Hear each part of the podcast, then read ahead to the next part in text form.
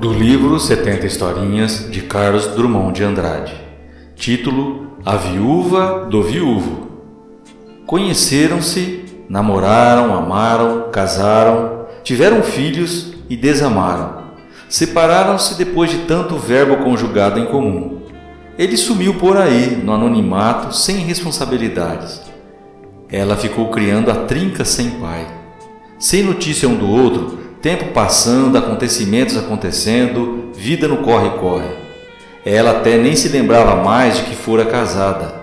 Eis que o marido reaparece na lembrança, quando uma filha lhe diz: Mãe, o pai está no hospital. Que pai?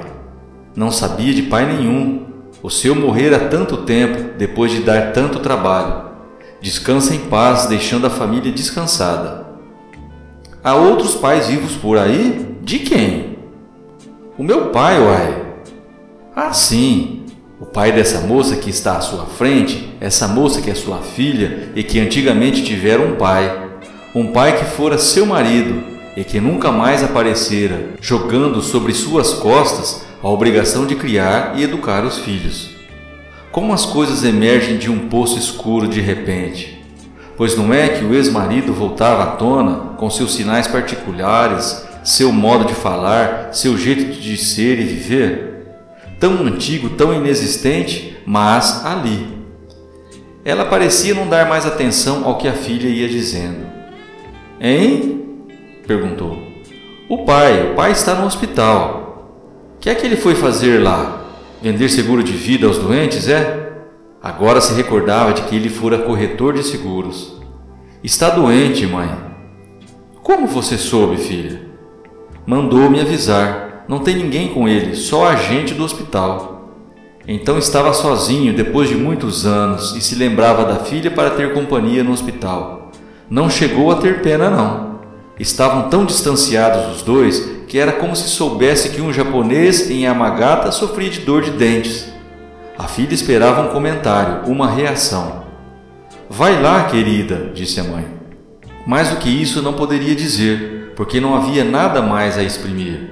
Amores fanados não reverdecem quando a vida caprichou em esmagá-los bem. Se alguma coisa tivesse ficado exposta à luz, se um gesto dele, mínimo que fosse, ao longo de tanto tempo, alimentasse um resto possível de sentimento, ela agora teria pena. Mas pena de quê? De quem? Se nem de si mesma sentia mais pena, conformada que estava com o irremediável das coisas, e refugiada também no pequeno mundo que se construíra e em que convivia com artistas obscuros do passado, através de estudos e pesquisas que eram uma fonte de prazer, compensador de alegrias que não tivera né, no casamento.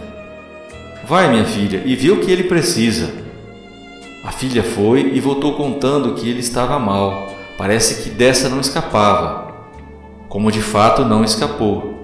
Sem pessoa alguma para cuidar do enterro, nem bens que pudessem custear as despesas, quem tomaria providências? Então a ex-esposa, pessoa decidida, acostumada a fazer na hora certa o que é necessário fazer, decidiu presentear o ex-marido com um enterro decente que ele não tinha merecido e que a ela custaria uma nota desarrumadora do seu orçamento modesto. Procurou a funerária, disse que pagaria tudo. O empregado perguntou-lhe, entre xereta e reticente: A senhora era companheira do falecido? Companheira? Sou viúva dele.